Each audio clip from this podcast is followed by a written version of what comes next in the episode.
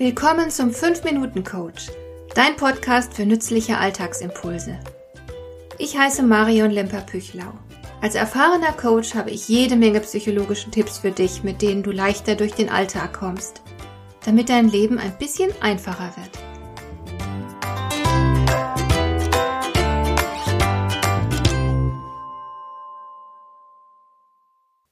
Damals in den Semesterferien habe ich oft in einem Großraumbüro gearbeitet, um mir mein Studium zu finanzieren.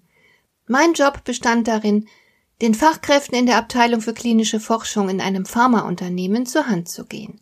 Anfangs war das spannend, denn mir öffnete sich da eine ganz neue Welt. Aber nicht lange, da wurden die Tätigkeiten langweilig. Ich musste beispielsweise Daten auf Lochkarten übertragen, da siehst du, wie lange das her ist.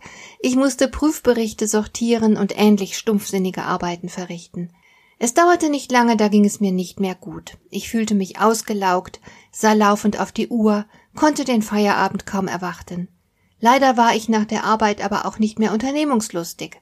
Es war, als würde sich diese bleierne Stimmung auf meine Freizeit übertragen. Ich konnte mich also im Privatleben nicht für die Situation im Job entschädigen. Mir fehlte einfach die Energie. Die Arbeit war obendrein fast jeden Tag schrecklich eintönig, immer das Gleiche.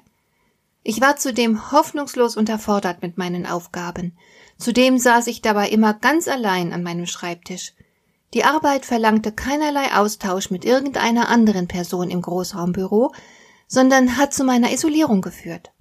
Und es kam noch etwas anderes hinzu, nach der Arbeit nahm ich immer einen Seitenausgang, der direkt gegenüber der Bushaltestelle lag.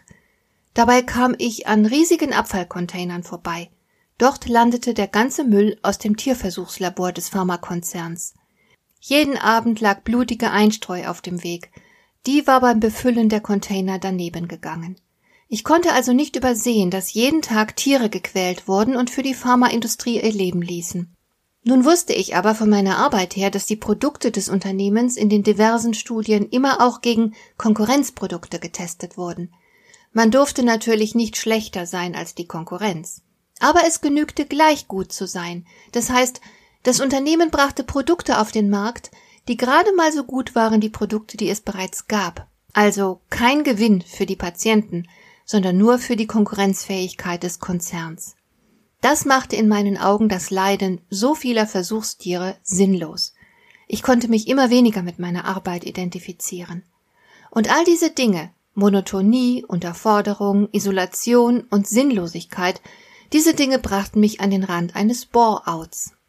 Da bin ich nicht die Einzige, die so etwas schon mal erlebt hat. Ich selbst musste immerhin nur ein paar Wochen in dieser Situation ausharren, aber für manch anderen wird sie zum Dauerzustand. Was bewirkt das in einem Menschen? Die Forschung hat inzwischen ein paar Antworten gefunden. Permanente Unterforderung beispielsweise hat zur Folge, dass wir abbauen. Das Prinzip Use it or lose it gilt auch für die kleinen grauen Zellen. Schon drei Wochen Krankenhausaufenthalt reichen angeblich, um die intellektuelle Leistungsfähigkeit zu verringern, und zwar nachweislich. Eine weitere dramatische Folge des Bore-out ist der Verlust des Selbstvertrauens. Ohne Herausforderungen gibt es kein Lernen, kein Wachstum, keine Erfolgserlebnisse und keine Selbstbestätigung. Der Verlust des Selbstvertrauens ist fatal für die Lebenstüchtigkeit eines Menschen, denn wir kommen immer nur so weit, wie unser Selbstvertrauen reicht. Und hat das Selbstvertrauen erst einmal gelitten, besteht die große Gefahr, dass man sich aus der Situation, die den Bore-out verursacht hat, nicht mehr zu befreien weiß. Man sieht sich eher als Opfer, statt sich selbst zu retten. Es gibt Menschen, die wünschen sich ganz naiv, sie hätten mal ein paar langweilige Aufgaben und müssten sich nicht immer so anstrengen. Klar, ständige Überforderung ist kein wünschenswerter Zustand. Aber es sollte jedem klar sein, welche Gefahren in einer permanenten Unterforderung liegen oder in einer Arbeit, die als sinnlos wahrgenommen wird. So etwas kann man nur phasenweise ertragen, ohne Schaden zu nehmen. Deswegen ist es sehr wichtig, dass du aufmerksam bist und dir sofort bewusst wirst, wann du über- oder unterfordert bist. Hält die Situation zu lange an, dann besteht Handlungsbedarf. Beim drohenden Bore-out hast du mehrere Möglichkeiten. Du kannst versuchen, dir neue Herausforderungen in deinem unmittelbaren Arbeitsumfeld zu suchen. Du kannst vielleicht das Team wechseln und dir ein neues Arbeitsumfeld bei deinem aktuellen Arbeitgeber erschließen. Oder du wechselst den Job. Nur eines solltest du nie tun, in der Langeweile verharren. Denn so schön es ist, wenn man mal einen leichten Job macht, dafür ist der Mensch nicht gemacht. Langeweile ist schlichtweg nicht artgerecht. Hat dir der heutige Impuls gefallen?